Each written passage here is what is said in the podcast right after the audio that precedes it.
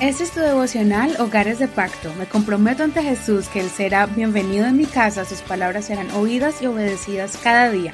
Mi hogar le pertenece a Él. Febrero 11. El joven que lo entregó todo en el jardín. Marcos 14, 44. El que lo entregaba le había dado señal diciendo, al que yo bese, ese es. Préndanlo y llévenlo con seguridad. Cuando llegó de inmediato se acercó a él y dijo, Rabí, y le besó. Entonces le echaron mano y lo prendieron. Pero uno de los que estaban allí, sacando su espada, hirió al siervo del sumo sacerdote y le cortó la oreja. Jesús respondió y les dijo, ¿Cómo contra un asaltante han salido con espadas y palos para prenderme? Cada día yo estaba delante de ustedes enseñando en el templo y no me prendieron. Pero así es, para que se cumplan las escrituras. Entonces todos los suyos lo abandonaron y huyeron. Pero cierto joven, habiendo cubierto su cuerpo desnudo con una sábana, lo seguía y lo prendieron. Pero él dejando la sábana, huyó desnudo. Jesús ante el Sanedrín.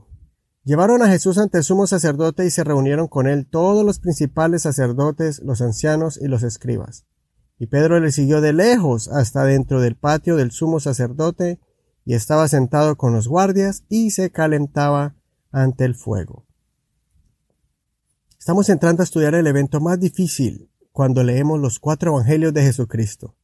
Los cuatro escritores escriben con detalle los acontecimientos del sufrimiento del Señor Jesucristo. La parte que más duele en el corazón para mí es cuando sus amigos salen huyendo por temor y es entregado por uno que estuvo con él.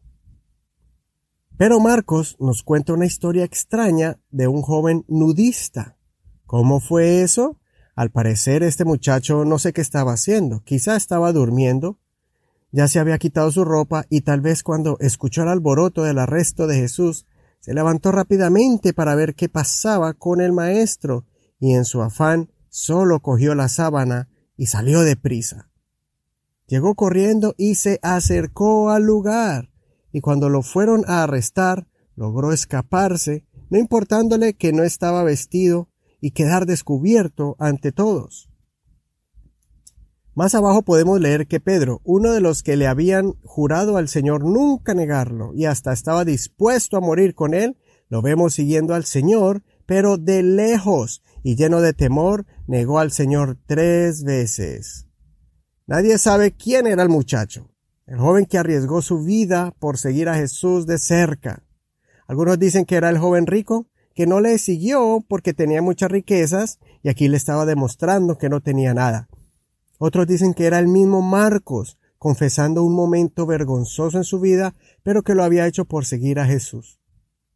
Marcos tuvo momentos de ánimo y desánimo en su vida de servicio al Señor, pero se convirtió en pieza clave en el ministerio de los apóstoles. Pero sea quien sea este joven, nos da una gran lección y un ejemplo de valentía. Es mejor seguir a Jesús sin nada puesto, que bien arropado, pero de lejos. Pedro, por estar de lejos, corrió el riesgo de negar al Señor, y la consecuencia fue que tuvo que llorar amargamente. Sé que van a haber momentos difíciles, especialmente si eres joven, para mantener tu fe.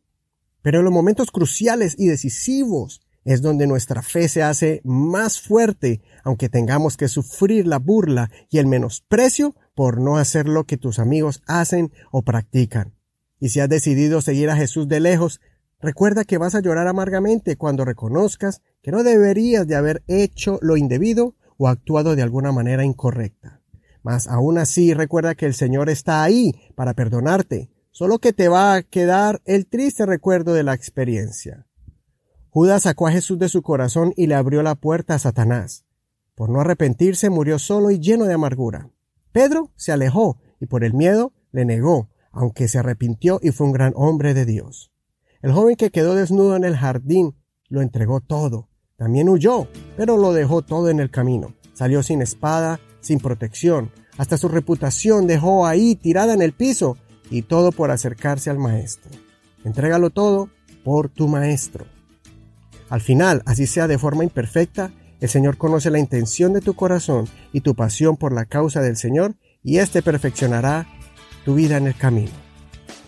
No olvides leer el capítulo que corresponde al día de hoy y que el Señor bendiga tu vida y escuche tu oración.